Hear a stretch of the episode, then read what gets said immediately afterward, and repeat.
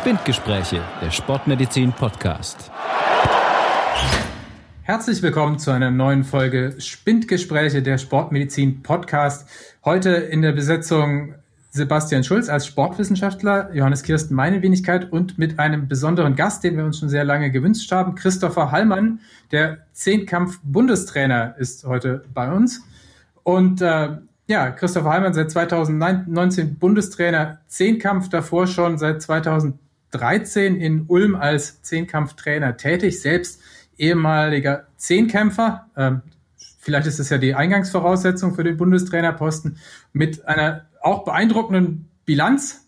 Ähm, unter anderem auch mal deutscher Meister 2004 im Zehnkampf und eine Leistung über 8000 Punkten. Ähm, das klären wir später mal, was Punkte im Zehnkampf sind. Christopher, ich freue mich, dass du bei uns bist. Ja, super, ich auch. Herzlichen Dank für die Einladung. Äh, für mich eine Premiere, zum ersten Mal, dass ich äh, bei so einem Podcast dabei bin, habe viel gehört. Und ja, ich freue mich. Los geht's. Wunderbar, dann darf ich dir gleich eingangs die Frage stellen, die wir vielleicht für den einen oder anderen nicht Leichtathletik äh, involvierten Hörer klären müssen. Zehnkampf äh, ist ja eine ähm, Sportart oder sind viele Sportarten, die über zwei Tage ausgetragen werden. Was für Disziplinen sind denn dabei? Ja, also die Leichtathletik ähm, hat 42 olympische Disziplinen und äh, wie man so laufen, springen, werfen und äh, eine Disziplin ähm, dieser 42 olympischen Disziplinen ist der Zehnkampf. Und da muss man zehn äh, Disziplinen an zwei Tagen absolvieren. Viele kennen das vielleicht äh, aus der Schule, die Bundesjugendspiele oder Jugend trainiert für Olympia. Ähm, ja, es geht los mit dem 100-Meter-Lauf. Äh, danach muss man Weitspringen, Kugelstoßen, Hochsprung und 400-Meter-Lauf absolvieren. Dann hat man eine Nacht Pause, kann sich so gut es geht regenerieren und dann geht es am nächsten Morgen schon ganz früh los mit 110 Meter Hürden, Diskus werfen, dann sogar Stabhochsprung ist mit dabei, äh, Speerwerfen und der 1500 Meter Lauf bildet dann der oft äh, ungeliebte Abschluss. Und ja, dann bekommt man für jede Leistung, die man erbracht hat, Punkte. Und dann gibt es am Ende relativ einfach eigentlich einen Gesamtsieger, derjenige, der nämlich die meisten Punkte insgesamt gesammelt hat. Na, zu Wie den kommt Punkten, man denn? Ja, zu den Punkten habe ich gerade mal die Frage. Also ich habe mal, also mich interessiert ja auch schon immer Zehnkampf. Klar, ähm, man munkelt oder man man sagt ja auch immer gerne, das ist ja die Königsdisziplin, ähm, weil ja sehr viele, wie du jetzt gerade aufgezählt hast, sehr viele Disziplinen dabei sind. Mhm. Äh, und also ich finde es auch für mich jetzt persönlich auch immer sensationell, wenn man das Ganze anschaut. Vor allem, es sind halt einfach zwei Tage, wo man immer wirklich den ganzen Tag das verfolgen kann. Also ich meine, wenn man jetzt mal ein anderes Spiel anschaut, ein Tennisspiel oder ein Fußballspiel, das ist zeitlich ein bisschen begrenzt auf ein paar Stunden, aber ich meine, hier Zehnkampf, da bist du schon mal zwei Tage unterwegs und kannst schon mal super, also auf Höchstleistung ja bei uns ja das dann auch anschauen. Ja. Und ähm, ja, ich möchte kurz einhaken. Das ähm, äh, schöne äh, Geschichte zu dem König der Athleten, das ist tatsächlich so. Und ich möchte mal kurz sagen, wo das herkommt. Das ist nämlich nicht so, ähm, dass die Zehnkämpfer halt alles können und deswegen die Könige sind, sondern es hat eigentlich seinen Ursprung bei den ersten Olympischen Spielen der Neuzeit von 1912. Die waren in Stockholm. Und der damalige Olympiasieger Thorpe ähm, ist da Olympiasieger geworden und ist dann zur Siegerehrung gekommen. Da stand aber der schwedische König auf dem Podest. Und äh, die Athleten mussten dann unten quasi vorbeilaufen und dann hat der schwedische König dem Olympiasieger die Medaille um den Hals gehängt und gesagt, und Sie sind der König der Athleten. Ah. Und daher ja, kommt, da kommt äh, genau, das ist eigentlich sehr interessant. Äh, und das ist die eigentlich wahre Geschichte, die dahinter steckt, die äh, viele nicht kennen. Es liegt natürlich nahe, äh, das zu vermuten, ähm, Sebastian, wie du es auch gerade sagtest, weil die Zehnkämpfer so vielseitig sind und irgendwie alles können, äh, dass sie die Könige sind. Aber der Ursprung liegt eigentlich 1912. Das Hawkins ja, habe ich jetzt, der ist ja ein Amerikaner, gell? Das richtig, genau. Gell? Richtig, genau. Jetzt muss man da darf ich auch nochmal beim ja. König einhaken. Äh, meine beste Zehnkampferinnerung ist eigentlich, wo Arthur Abele ähm, Europameister geworden ist und dass er auch eine Krone bekommen hat. Der hat auch, äh, genau. Äh, Burger King, oder? Ja, genau, das war so eine, so eine äh, Burger King Krone. Äh, aber weil zu Arthur die Ja, weil äh, King Arthur, da wurde so ein bisschen die äh, äh, Parallele gezogen. Arthur Abele auch sehr ähm, muskulös, vor allem auch so im Oberkörper ist, äh, wurde so ein bisschen die ähm, Parallele zu King Arthur gezogen. Und ja, das war eigentlich so ein bisschen so der Name, der ihn da so ein bisschen hingebracht hat. Und ähm, ja, aber ist, äh, finde ich, eine ne schöne Wertschätzung. Ist doch ein ähm, ist doch angenehm, wenn man als König dann auch mal dargestellt werden kann definitiv. Jetzt haben wir ja vorher dieses Punktesystem schon angerissen. Mhm. Ähm, woran orientiert sich eigentlich, wie viele Punkte man bekommt? Das ist mir eigentlich immer unklar. Also der ARD-Kommentator rechnet mir ja immer vor, bei wie vielen Punkten man steht und so. Ich muss es nie nachvollziehen, aber genau. kannst du das automatisch im Kopf? Ähm, ja, es gibt äh, für bestimmte Leistungen bestimmte Punkte und ähm, ich muss mir jetzt äh, vor allem halt mal ausrechnen, lohnt es sich für mich jetzt, äh, ich sag mal im Hochsprung, äh, so viel Training, so viel Zeit zu investieren, äh, um vielleicht äh, fünf Zentimeter höher zu springen? Äh, oder investiere ich die Zeit äh, vielleicht ins Kugelstoßen, wo ich vielleicht 30 Zentimeter weiterstoßen könnte. Jetzt mache ich dann einen Strich drunter und kriege dann für ähm, die 5 Zentimeter im Hochsprung vielleicht äh, 90 Punkte und für die 30 Zentimeter im Kugelstoßen aber nur 40 Punkte dann würde ich vielleicht sagen, trainiere ich vielleicht eher lieber im Hochsprung, weil unterm Strich kriege ich dafür ja dann mehr Punkte. Es gibt also bestimmte Bereiche, äh, wo es sich dann eher lohnt, Zeit zu investieren und äh, Training äh, oder vielleicht auch eher nicht. Und das ist nachher dann äh, die ganz spannende Geschichte, äh, wo Athleten sich dann irgendwo verbessern wollen und die Gesamtpunktzahl dann nachher entwickeln. Das ist ganz unterschiedlich. Hm, es gibt mehr Athleten, die sind eher schnell und können gut springen. Gibt es aber auch andere, die können gut springen und gut werfen. Und äh, das macht es nachher total aus. Also das ist ein, äh, ein spannendes ähm, Geflecht letztendlich. Und das ist gut, dass die äh, Moderatoren von ARD und ZDF sich da auch so gut auskennen, äh, weil die Moderation im Fernsehen natürlich dann extrem äh, komplex und schwierig ist. Und äh, wenn man das dann gut darstellen kann, dann kann auch ein Johannes Kirsten das relativ einfach äh, am Fernseher dann nachvollziehen. Kannst du das im Kopf sozusagen jede Weite gleich umrechnen und weißt, wo die Leute bei den Punkten stehen oder wie machst du das selbst? Jetzt, wenn du da am Wettkampf am Stadionrand stehst und zuguckst. Ähm, also tatsächlich ähm, äh, tatsächlich so im Detail nicht. Ich kann natürlich für jeden einschätzen, ob das eher eine bessere Leistung für ihn ist in seinem Konstrukt oder für ihn eher so eine mittelmäßige. Ähm, allerdings habe ich da während eines Wettkampfes äh, gar nicht so viel Zeit. Sebastian, du hast gerade gesagt, man ist zwei Tage im Stadion. Mhm. Äh, das sind wir auch.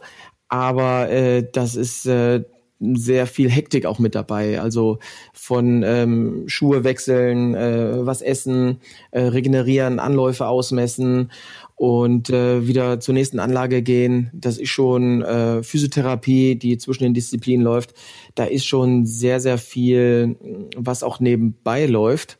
Und deshalb ist äh, da gar nicht so viel die Zeit, jetzt ähm, sich mal da eine Stunde hinzusetzen nach dem Kugelstoßen, nach der dritten Disziplin und zu gucken, na, wo sind wir denn? Äh, weil der Großteil liegt dann auch noch vor uns. Was mal sein kann, der Halbzeitstand, äh, so also nach äh, fünf Disziplinen, da hat man schon so einen kleinen Überblick dann mal. Da gucke ich dann schon mal eine halbe Stunde drauf und ähm, aber letztendlich sind wir dann noch mitten im Wettkampf und da äh, kann tatsächlich noch hinten raus alles passieren. Und äh, deshalb äh, ist es eher begleitend nicht so der Fall. Ähm, aber ist es dann nicht so, ich meine, du kennst ja deine Athleten ja auch richtig gut. Ich denke, du hast da ja ein bisschen auch so Zeiten schon im Kopf und ist da nicht auch schon so eine Orientierung dann dabei, dass du sagst, oh, okay, jetzt hat er ganz Gutes gemeistert, oder beim nächsten muss er dann, vielleicht kann er ein bisschen weniger oder Kraft sparen. Ist das auch schon ein bisschen in deinem Hinterkopf? Ja, es gibt schon ein bisschen taktische, ähm, taktische Momente, die, die äh, sind auf jeden Fall da.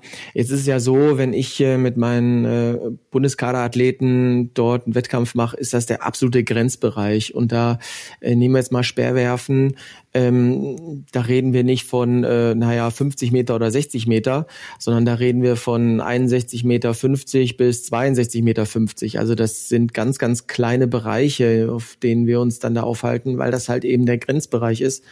Und ähm, da ist es dann ganz bisschen besser, ganz bisschen schlechter. Und äh, ja, also im Grenzbereich macht's die Nuance dann irgendwo aus. Und das kann ich dann schon relativ schnell einschätzen, ob er jetzt, wie gesagt, 61, 50 oder 62, 80 geworfen hat. Dann weiß ich, wo wir da stehen. Da bist du eigentlich auch, also ich oder wie bist du so dann? Also in dem Wettkampf, ich glaube, da bist du auch, bist du mehr angespannt wie die Sportler oder bist du eher der lockere Typ? ähm, ich bin sicherlich auch nervös, gar keine Frage, denn äh, da steckt ja auch irgendwo eine Menge Arbeit und Idee und, und Philosophie und äh, so weiter auch drin. Da bin ich natürlich auch nervös, gar keine Frage. Äh, das versuche ich natürlich zu verstecken, also dass meine Athleten das nicht mitkriegen. Ja. Ähm, äh, und dann gibt's Athleten, die sind spreng, sprechen auch auf positive Signale, auf Emotionen an. Und äh, dann versuche ich die natürlich auch zu verstärken. Ähm, dann gibt's andere, die sind äh, eher nüchtern, die brauchen vielleicht gar nicht so äh, einen Push oder ähm, da halte ich mich vielleicht eher so ein bisschen dann zurück. Äh, das ist dann möglichst individuell. Und äh, das Schöne ist auch, dass wir ein absolut tolles Physiotherapeutenteam haben, äh, die halt zwischen den Disziplinen unsere Zehnkämpfer dann auch wunderbar betreuen und äh, die auch eine entscheidende Rolle spielen, Mut zu reden und so weiter. Äh, das muss auch nicht immer von Trainerseite, sondern das kann dann auch ganz wertvoll von der Therapeutenseite her kommen. Da haben wir schon echt ein ganz gut eingespieltes Team und da spielen wir uns die Bälle dann so ganz gut hin, dass wir dann möglichst äh, viele Kronen am Ende sehen auf den deutschen Köpfen. Gut, das, ähm, jetzt sind wir schon relativ ins Detail gegangen. Ich würde gerne noch mal ein Stück zurückgehen. Was ich mich nämlich immer gefragt habe, ist, wie wird man eigentlich Zehnkämpfer? Weil, ich meine, man fängt vielleicht als Kind mit Leicht Leichtathletik an, aber wie rekrutieren sich dann die, die später Zehnkämpfer werden? Wenn man könnte ja immer, also ich selbst mache ja Triathlon und äh, denen sagt man ja nach, die machen das, weil sie keine Einzelsportart irgendwie gut werden können, also das Talent und mhm. deswegen lieber in drei mittelmäßig. Das ist ja bei Zehnkampf, äh, könnte man das ja auch behaupten, das glaube ich aber nicht. Aber wie, wie kristallisiert sich sowas raus jetzt, wenn du, wenn du deinen Nachwuchs rekrutierst? Ähm, ja, also es ist so, dass man in der Leichtathletik tatsächlich anfängt und dann macht man in der Jugend äh, oder so, ich sag mal so Schülerklasse von äh, 11 bis äh, 16 hoffentlich dann möglichst auch alles. Also auch die äh, Frühentwickler sind und schon ähm, keine Ahnung, mit 14 Jahren 100 Kilo wiegen, die sollen trotzdem Hürden laufen und auch mal Weitsprung machen, auch wenn dann der Weg zum Wurf äh, ob jetzt dann Kugelstoßen, Sperrwurf, Hammerwurf, Diskus, wie auch immer schon so ein bisschen sich abzeichnet, sollen die trotzdem auch ähm, die Sprungdisziplin machen, weil einfach äh, die Gesamtausbildung in der Leichtathletik sehr, sehr wertvoll ist, auch für einen äh, Werfer, wenn der früher halt mal Weitsprung gemacht hat. Und ähm, deswegen ist es so schon Ursus bei uns in der Leichtathletik, dass man eigentlich alle Disziplinen macht das ist für mich jetzt dann schon auch mal gut, weil ich ja auch letztendlich nachher alle Disziplinen von meinen Top-Athleten haben möchte.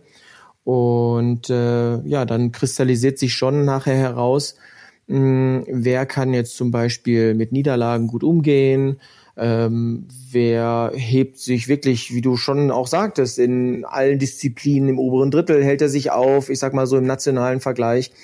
Äh, dann muss die Körperkonstitution dann irgendwo auch zusammenpassen und äh, im Wettkampfverhalten hat er einen Killerinstinkt und so weiter.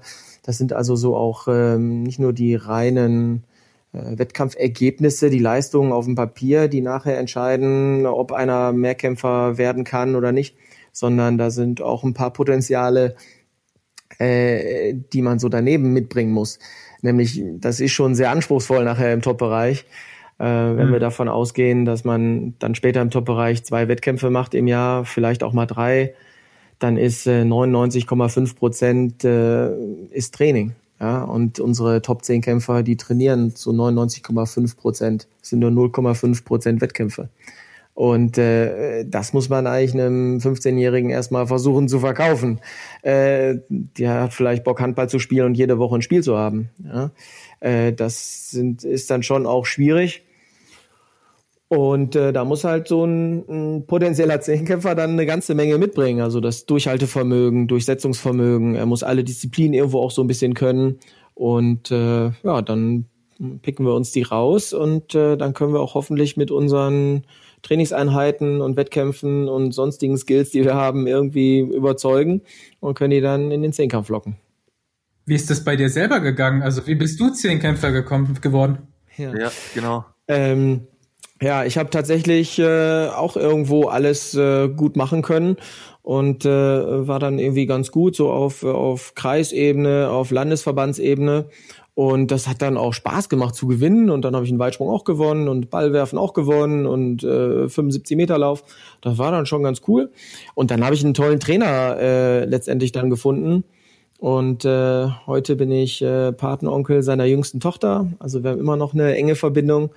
Und mh, der hat mein Potenzial dann im Mehrkampf erkannt und hat mich dann in die Richtung gelenkt und dann hatte ich da auch total Bock drauf. Dann habe ich Frank Busemann äh, äh, 1996 im Fernsehen gesehen und äh, ja, das fand ich super und das fand ich toll.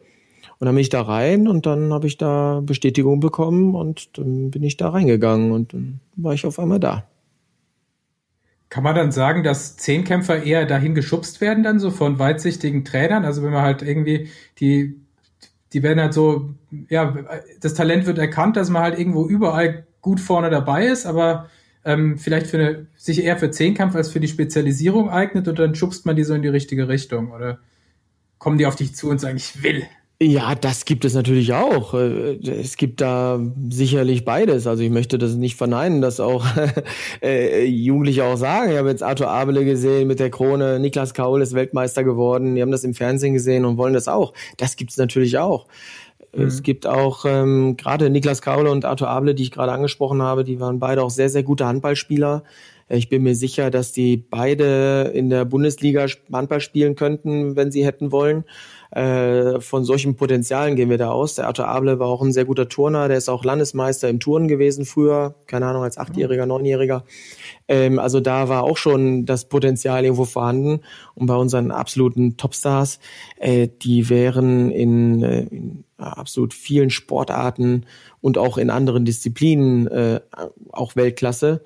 Und äh, dann ist es auch die Frage, was der Athlet dann irgendwann möchte. Arthur dann sagt, ich will aber Leichtathletik machen, dann geht er zur Leichtathletik. Und dann wird er Zehnkämpfer und wird dann Europameister. Wenn er als Achtjähriger gesagt hätte, no, ich finde Touren irgendwie cool, äh, vielleicht wäre er auch jetzt Olympiasieger im Touren am Reck, wer weiß es schon.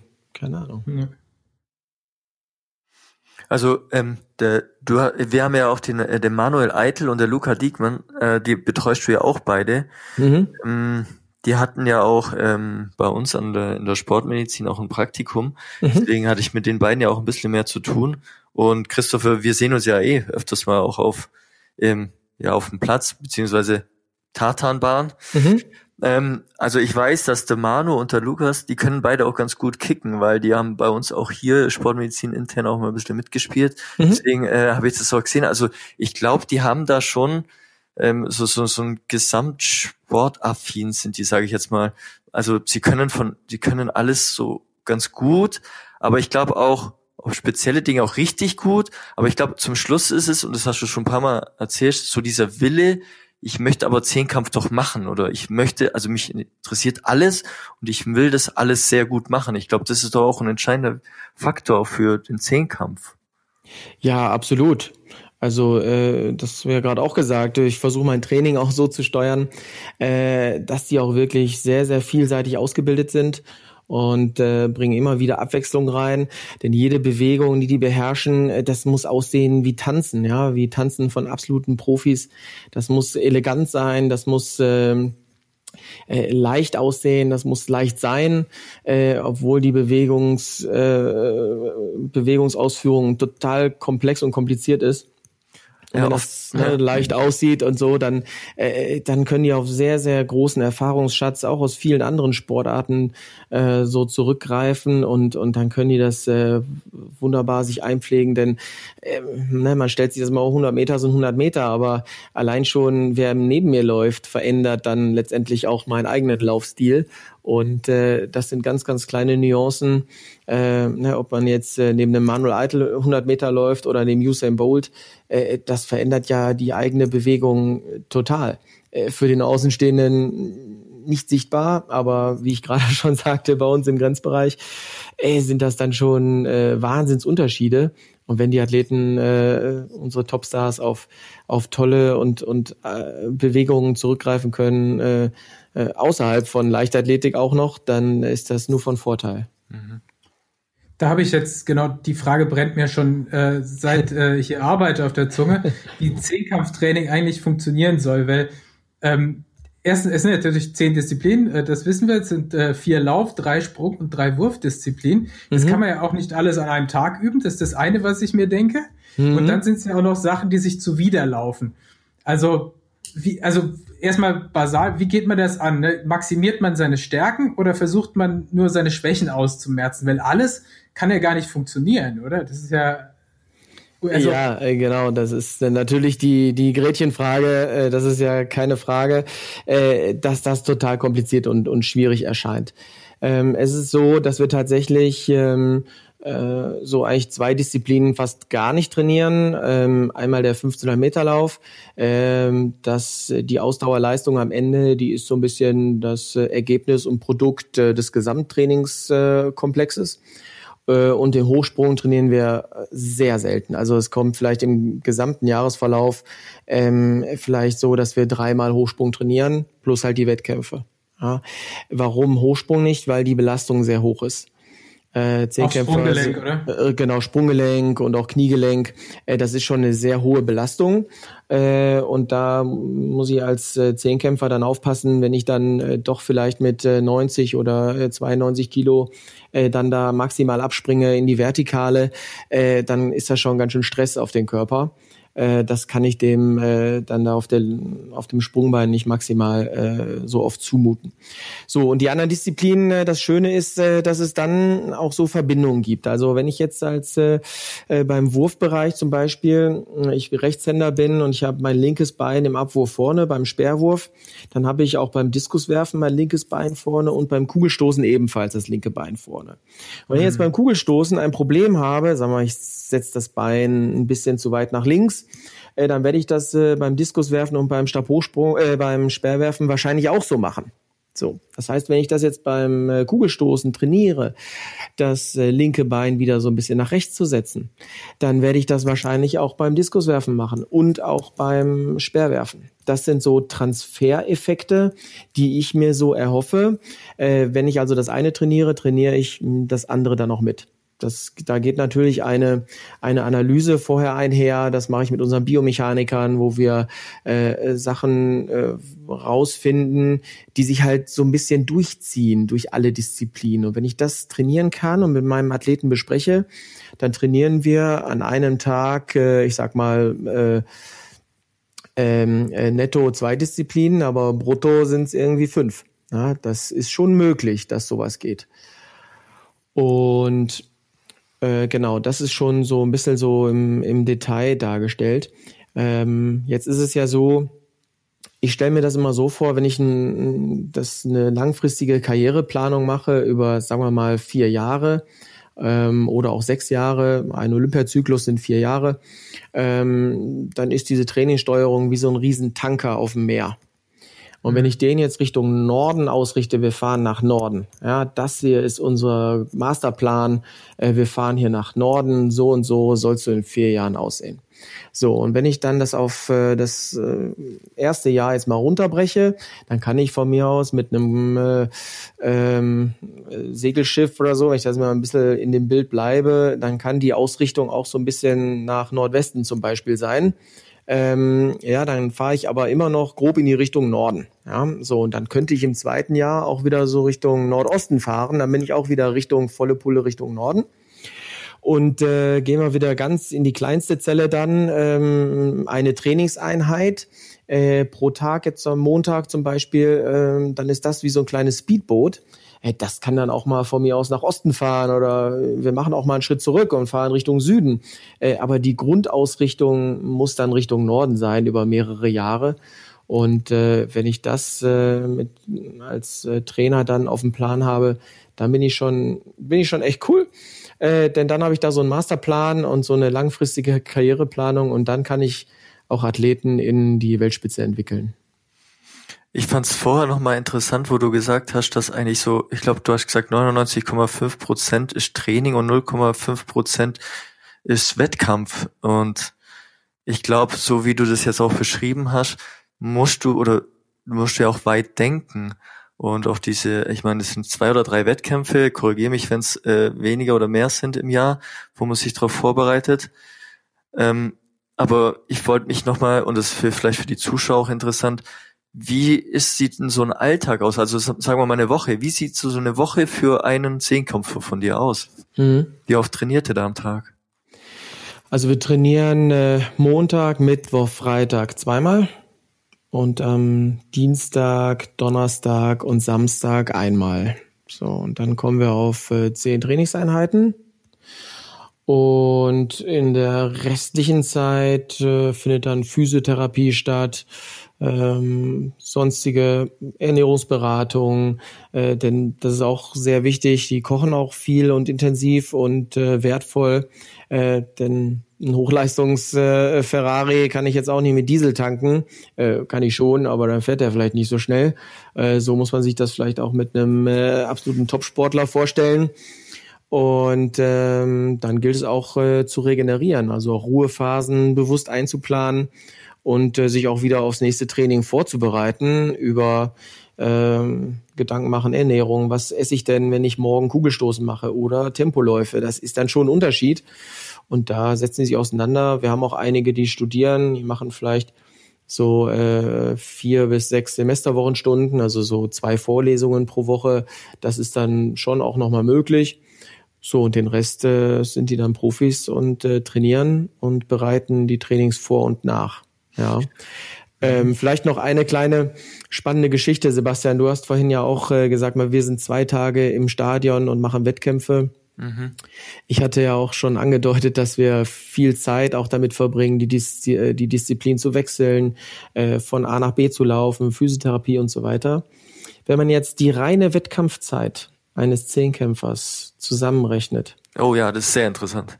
Das ist äh, genau ein Fußballspieler, der spielt jetzt äh, zweimal 45 Minuten. Das sind dann 90 Minuten, äh, die er quasi im Wettkampf ist. Ein Zehnkämpfer, äh, ich äh, beschreibe mal die ersten drei Disziplinen. Äh, der läuft 100 Meter, das sind äh, roundabout 11 Sekunden. Dann kommt der Weitsprung, da dauert ein Sprung so vielleicht acht, na, runden wir mal auf, zehn Sekunden. Dann haben wir also drei Versuche, sind 30 Sekunden für den Weitsprung plus die 11 Sekunden beim 100 Meter Lauf. Dann sind wir bei 31, 41 Sekunden. Und dann kommt Kugelstoßen, ist die dritte Disziplin, dauert eine Sekunde. Mhm. Äh, und da haben wir auch drei Versuche. So und so zieht sich das jetzt durch. Ähm, also, um es ein bisschen abzukürzen, äh, zwölfeinhalb Minuten dauert netto ein Zehnkampf. Und auf diese zwölf Minuten bereiten wir uns ein Jahr, zwei Jahre, vier Jahre vor. Mhm. Und brauchen dann für diese zwölfeinhalb Minuten zwei Tage im Zehnkampf. Also das ist äh, jetzt schon sehr äh, deutlich, dass wir eigentlich fast nur Pausen machen und die halt möglichst optimal gestalten müssen, äh, um dann zu explodieren, wenn es drauf ankommt. Und das ist eine wirklich besondere und spezielle Herausforderung, äh, die ist sehr anspruchsvoll. Ja, das ist schon, da muss man auch prozessorientiert sein. Zehnkämpfer sind, äh, man so schön ja auch sagt, eine Familie und äh, die sind also viel auch prozessorientiert, an dem Prozess begleitend teilnehmen und ähm, ja, das ist schon ist schon anspruchsvoll und immer wieder so eine Zahl, äh, die erzähle ich gerne äh, weil das für mich auch nochmal wieder dann so aufs Wesentliche dann, dann runterbricht, worauf es ankommt. Also, also ist im Prinzip ja. schon eine sehr große mentale Herausforderung, da die Bereitschaft zu, aufrecht zu erhalten. Ne? Richtig, genau. Also im Trainingsprozess äh, muss man mental wirklich stark sein und da hilft auch eine Trainingsgruppe. Und da bin ich auch sehr froh und auch stolz, dass ich äh, hier in Ulm so eine Trainingsgruppe habe und sie hier aufbauen konnte, äh, dass wir hier uns äh, wunderbar jeden Tag äh, durchs Training arbeiten können und äh, das, das hilft dann enorm, so eine Trainingsgruppe dann auch. Das war nämlich auch so eine interessante Frage, die mich sich äh, früher mal bei mir gestellt hatte, ob sie mehr Einzel- oder Gruppentraining machen, weil eigentlich ist ja eine Einzelsportart, aber ich sehe es ja bei dir öfters, ihr trainiert ja hauptsächlich auch in der Gruppe. Ja, wir trainieren sehr viel in der Gruppe. Es gibt natürlich äh, dann auch Abweichungen. Also kann auch sein, dass der eine dann mal ein bisschen turnt, während der andere dann Medizinmalwürfe macht. Äh, aber die paar Teile trainieren wir dann auch wieder zusammen. Äh, das plane ich für jeden Athleten individuell.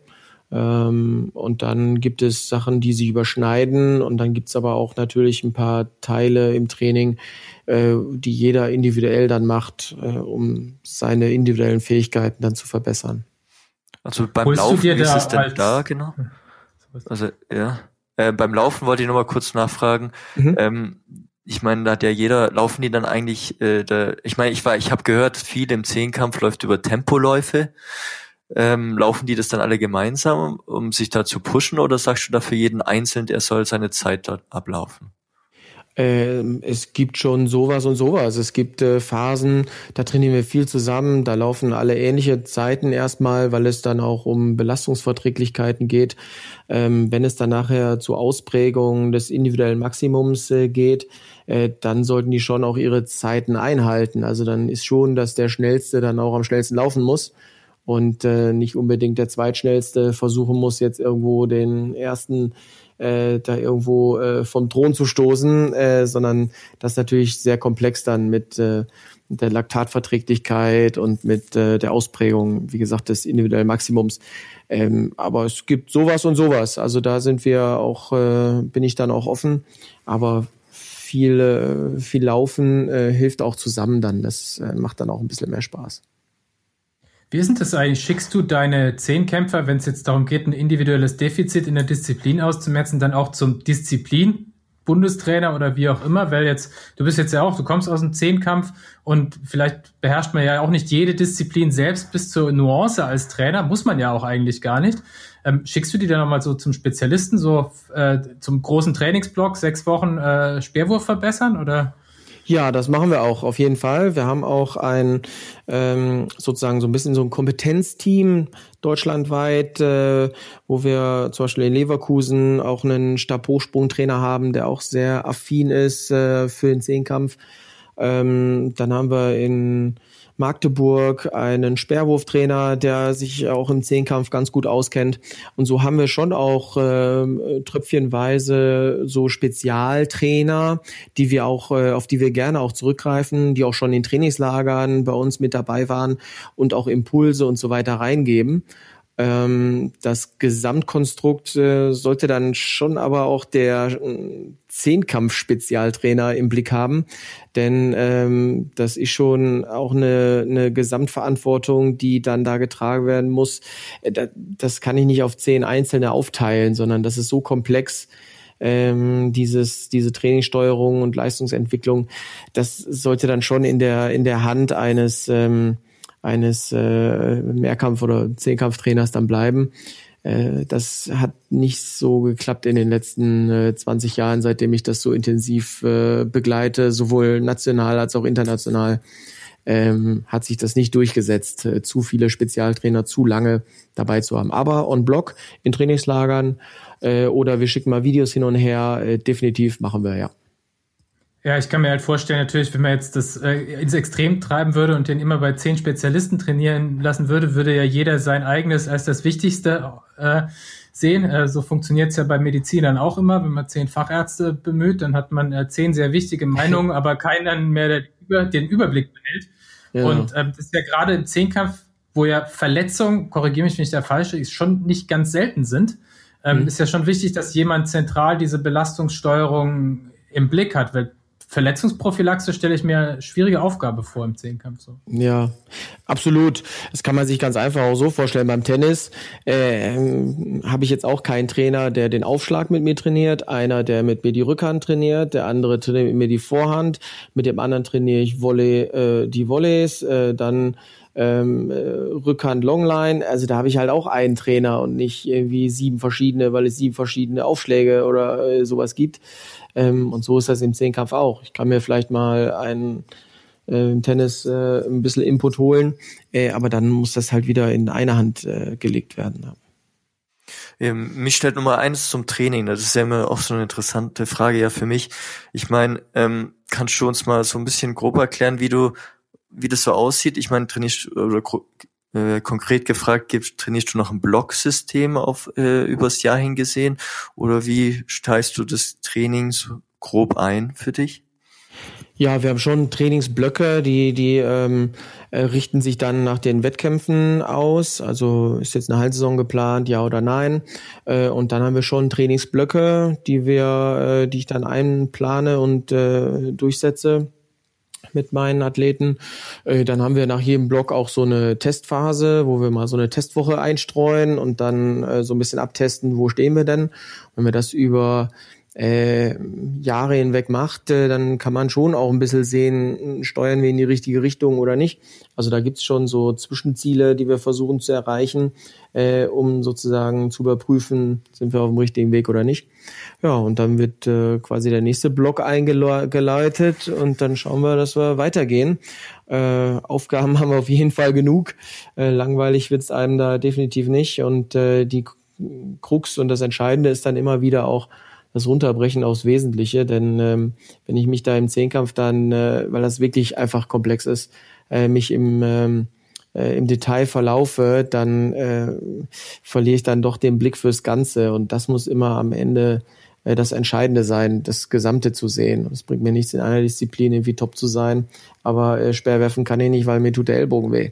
Äh, gehört halt dann leider äh, dann auch der Ellbogen mit dazu. Äh, da bringt mir 2,20 Meter hochspringen dann auch nichts. Also da ist schon ähm, das Entscheidende auch oft wegzulassen, um äh, sozusagen die äh, gesamte Situation, den gesamten Mehrkampf dann nicht zu gefährden. Das ist also im Prinzip eine deiner Kernaufgaben auch als Zehnkampf-Bundestrainer, ist diese Überblick zu behalten. Weil ich kann mir wirklich vorstellen, wie du sagst, ne, dass man sich in den Einzeldisziplinen im Training kann man sich ja mega verzetteln, wenn man jetzt drauf anlegt. Ne? Also mhm. so vor allem, was du ja am Anfang schon gesagt hast, was ich mich auch immer gefragt habe, 1500 Meter Lauf und 100 Meter Lauf geht ja physiologisch schon überhaupt nicht zusammen. Ja. Äh, aber das hast du schon beantwortet, ihr trainiert den 1500 Meter Lauf gar nicht, sondern der ist halt ja. so gut, wie er durch das restliche Training wird. Richtig, genau. Ja, das ist dann letztendlich äh, ja, ein Abfallprodukt, sag ich mal. Aber das Ungeliebtes äh, Stiefkind halt. Ja, genau. Und es lohnt sich auch nicht, äh, da jetzt viel zu investieren. Äh, hm, ich kann dann vielleicht 100 Punkte rausholen, verliere aber 500 Punkte in den anderen Disziplinen, weil ich bin dann, wenn ich dann nicht mehr so schnell bin und nicht mehr so die Kraft habe, sondern äh, das macht dann dann nicht so Sinn. Ne? Das äh, machen wenige und und auch vor allem die Top-Athleten nicht, dass sie das äh, viel trainieren. Das beantwortet auch die Frage, wie viel Ausdauertraining ein Zehnkämpfer macht. Relativ wenig. ja, wirklich echt wenig, ja. Ähm, du hattest vorher mal ganz kurz erwähnt, ähm, dass deine Athleten auch nicht nur auf Zehnkampf trainieren, sondern viele eigentlich studieren oder sogar auch einen Job haben, oder? Ist das richtig? Mm, ja, also Job jetzt äh, tatsächlich nicht, weil das kann man mit zehn Trainingseinheiten und der Physiotherapie ähm, und eventuellen Arztbesuchen, äh, was auch immer mal wieder auch vorkommt, äh, und äh, entsprechender Ernährung und Regeneration, ist das nicht darstellbar. Die meisten äh, sind bei der Bundeswehr in der Sportförderkompanie, sind also bei der Bundeswehr angestellt und für das Training und Wettkämpfe freigestellt, äh, genauso wie die Bundespolizei auch ein äh, starker und wertvoller Partner für uns, äh, dass wir Bundespolizisten haben, die halt freigestellt sind vom Dienst, äh, solange sie erfolgreich sind. Und dann gibt's so individuelle Modelle noch über Studium, äh, aber da gibt's auch so Spitzensportstudiengänge, wo halt äh, wenig Präsenz gefordert ist und äh, jetzt durch die Corona-Pandemie auch nochmal vermehrt online läuft, dass die Athleten da dann sehr flexibel agieren können, äh, denn wir haben im Training so unsere Zeitfenster und Physiotherapie, äh, da lässt sich nicht viel dran, dran drehen, äh, weil das halt dann vom Abstand her dann so passen muss zur nächsten Trainingseinheit. Und ja, dann muss halt jeder Athlet gucken, wie er sich halt dann aufstellt. Ähm, du selber hast ja auch studiert, gell? Ich selbst habe Sport studiert, genau, mhm. Diplom-Sportwissenschaftler mhm. und ähm, habe das 2010, glaube ich, ja, 2010 in Hamburg abgeschlossen und äh, genau habe dann meinen äh, ersten Job dann, äh, habe dann erst noch in Hamburg freiberuflich gearbeitet und dann meinen ersten festen Job dann im Zehnkampf hier in Ulm dann bekommen als Landestrainer Baden-Württemberg. Genau, und dann hat's mich hier zu den Schwaben runtergeschlagen. Was war dann die Arbeit deiner Diplomarbeit, also das Thema deiner Diplomarbeit? Thema war äh, die kinematische Analyse eines Trainingsmittels im Sprint von Ins und Outs. Da habe ich äh, quasi herausgearbeitet, äh, dass halt Top-Athleten, wenn sie gar nicht versuchen, 100 Prozent ihrer Maximalgeschwindigkeit zu sprinten, ähm, dass sie dann schneller sind. Also ich habe äh, Top-Athleten mit 95 Prozent sprinten lassen, habe denen gesagt, lauf mal 5, 95 Prozent statt 100 Prozent und sie waren schneller als äh, wenn ich ihnen gesagt habe, lauf mal 100 Prozent. Und das habe ich quasi herausgefunden und äh, auch dargestellt mit Top-Athleten. Spannend, ne? Wo? Ja, woran liegt das? Ich denke gerade drüber nach, dass ich genau. auf 95% hochspringe. Äh, ja, äh, im Sprint geht das, ähm, also das ist uns aufgefallen dass wenn man äh, versucht eher äh, so locker zu sprinten, man hat vielleicht mal äh, bei Olympischen Spielen oder Weltmeisterschaften Videoaufnahmen von Usain Bolt oder so von vorne gesehen, von den Top-Leuten, dass die Backen ja. auch immer so hoch und runter, äh, also sie sind im Oberkörper schon irgendwo auch locker. Ähm, ah. Und das äh, haben wir so auch. Es gibt ein so ein Trainingsmittel Ins und Outs, heißt das. Äh, in den Ins versucht man 100 Prozent zu sprinten und in den Outs versucht man dann nur 95 Prozent zu sprinten. Und in diesen Outs ist man schneller. Ähm, und das liegt daran, weil die Muskulatur dann ein bisschen lockerer ist und die Schrittlänge länger wird. Ich kann ah. ja über zwei Methoden äh, schneller werden. Entweder mache ich äh, schnellere Schritte, also ich erhöhe die mhm. Frequenz, oder ich mache längere Schritte. Und dieses Trainingsmittel zielt auf die Länge der Schritte an. Und weil ich dann ein bisschen lockerer bin, wenn ich nur 95 Prozent sprinte, habe ich eine längere Schrittlänge und bin dadurch schneller. Gut, da denke ich dann auch immer an Usain Bolt, bei dem mir immer irgendwie klar war, warum er schneller war als alle anderen, weil der Laufstil auch ganz anders ausgesehen hat. Also, ja, ja, ist schon. Also es war ein wunderschönes Laufen eigentlich. Begnadet, gar keine Frage. Das äh, ist ein absoluter Könner, gar keine Frage. Und dann ist aber auch alles, nicht nur Leichtathletik, dann ist auch Turnen, sieht das toll aus oder äh, Tischtennis, äh, keine Ahnung, äh, fallen mir viele tolle Sachen ein, dass äh, wenn ein Könner beim Basketball das ist ja einfach, äh, macht einfach Spaß, dann hinzuschauen. Da ist ja jede Bewegung äh, schön. Es strahlt dann diese Leichtigkeit aus, die man halt. Ja, sucht. dieses Schwerelose und dieses Mühelose. Ja, das ist schon, schon toll anzusehen. Ähm, macht schon Spaß, ja. Jetzt haben wir ja äh, genau schon so auf was besprochen in der Corona-Saison. Du hast es schon gesagt, äh, 2020 ein Jahr ohne Weltmeisterschaft, wenn ich das richtig in Erinnerung habe, weil Niklas Kaul war 2019 Weltmeister. Mhm. Und äh, 2020 ist ja äh, ausgefallen. 2021 jetzt das Ziel Tokio über allem oder auf was bereitet ihr euch gerade vor? Ja, unsere Topstars, äh, genau, die Olympischen Spiele sind in 2020 äh, jetzt verlegt worden auf 2021 nach Tokio. Äh, das ist unser großes Ziel, gar keine Frage, mit einem Weltmeister und einem Europameistertitel im Rucksack möchte man jetzt, möchte ich als Bundestrainer dort nicht Achter werden, sondern auch die Position des deutschen Zehnkampfes international natürlich dort behaupten. Und äh, da möchte ich natürlich, äh, weil wir das Potenzial in, im Kader auch haben, im Zehnkampfkader, äh, dort äh, in die Medaillenvergabe mit eingreifen. Ähm, mir ist schon klar, dass das äh, ein ganz schwieriges Unterfangen ist, weil da absolut tolle, tolle Athleten weltweit auch unterwegs sind. Aber das ist mein Anspruch, den ich da auch hege und äh, meine Jungs wollen das auch äh, jetzt im Bundeskader und da versuchen wir reinzustürmen. Und äh, ich habe natürlich auch nicht nur die Top-Athleten im Blick, sondern vor allem auch den Nachwuchs. Ähm, denn wir haben viel Konkurrenz über Social Media, über andere Sportarten, die sehr früh anfangen zu rekrutieren und äh, uns auch äh, unseren tollen Nachwuchs äh, streitig machen können und es auch tun. Und äh, deswegen bin ich auch viel mit äh, unserem Nachwuchsbundestrainer Zehnkampf im Austausch. Und wir haben viele Modelle, Ideen, äh, um dort äh, den Zehnkampf entsprechend äh, im Jugendbereich zu platzieren.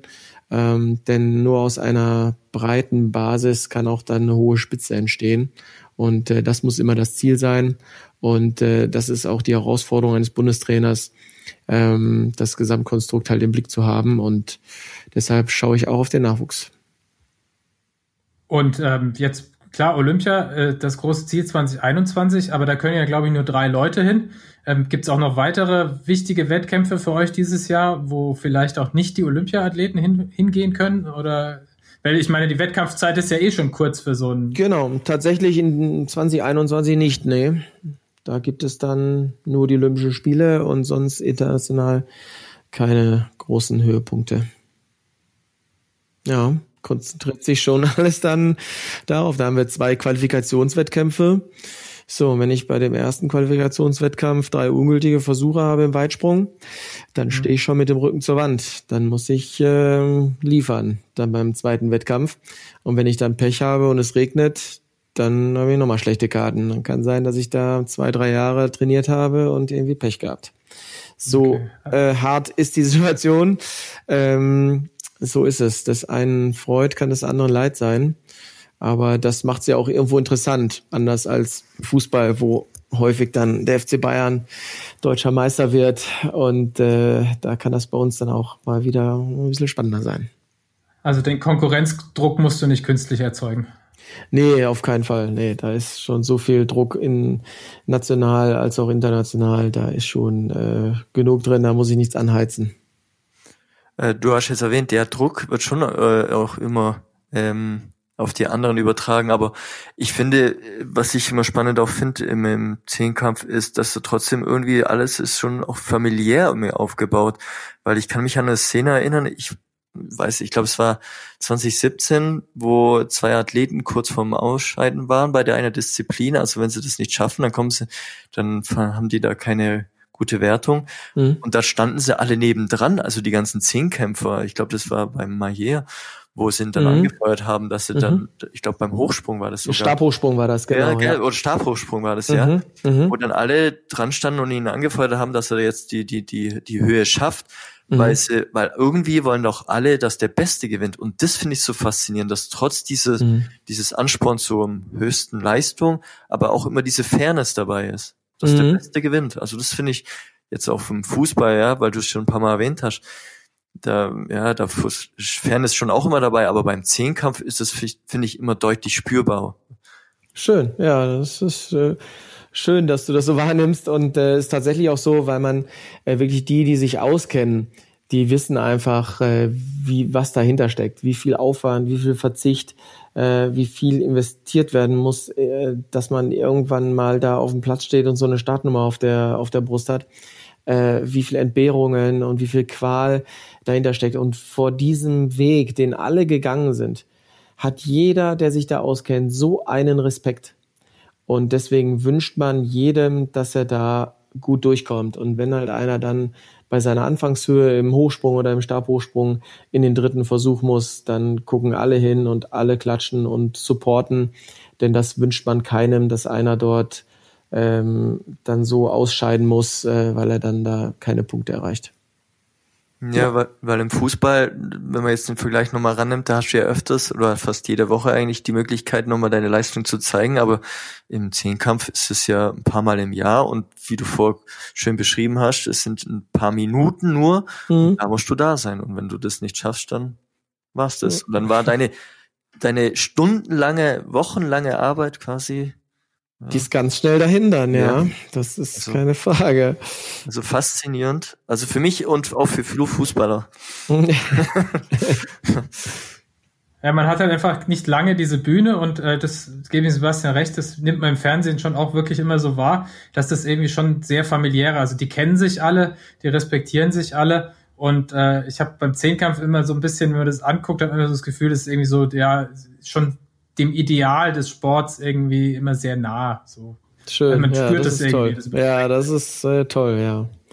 Das ist ein schönes Feedback, gar keine Frage. Ist auch so, wie ich schon sagte, auch prozessorientiert und es sind auch ähm, tatsächlich immer die gleichen, weil so viele Wettkämpfe gibt es dann nicht und dann äh, sind eigentlich schon fast immer die gleichen dann da und dann lernt man sich über die Zeit schon auch kennen. Und wenn man dann prozessorientiert auch denkt und handelt, dann, äh, dann ist das äh, relativ schnell und da ist die Zehnkampfgemeinde sehr äh, angenehm und man wird aufgenommen. Das ist schon, schon cool. schöner, sehr vielseitiger Sport. Christopher, vielen, vielen Dank für diese tiefen Einblicke. Sehr gerne, ähm, sehr gerne gemacht. Genau. Hab, ich habe viel gelernt. Äh, ich weiß jetzt äh, endlich, wie man dieses äh, Dilemma Ausdauer versus Schnellkraft löst, indem man die Ausdauer weglässt. cool, ja. Und äh, genau. Und äh, ja, ich hoffe, dass äh, ihr dieses Jahr zeigen könnt, was da in euch steckt hier in der Ulmer Truppe und natürlich darüber hinaus. Du bist ja nicht nur für die Ulmer äh, mhm. Mehrkampftruppe zuständig, sondern bundesweit und äh, wir werden das verfolgen. Das ist und, toll, ja, vielen, super. Vielen Dank für deine Zeit. Sehr gerne, sehr gerne gemacht und äh, hat Spaß gemacht. Wunderbar. Auf jeden Fall, Christopher. Dann sehen wir uns bald wieder auf der Tatanbahn, hoffe ich. Genau, doch. genau.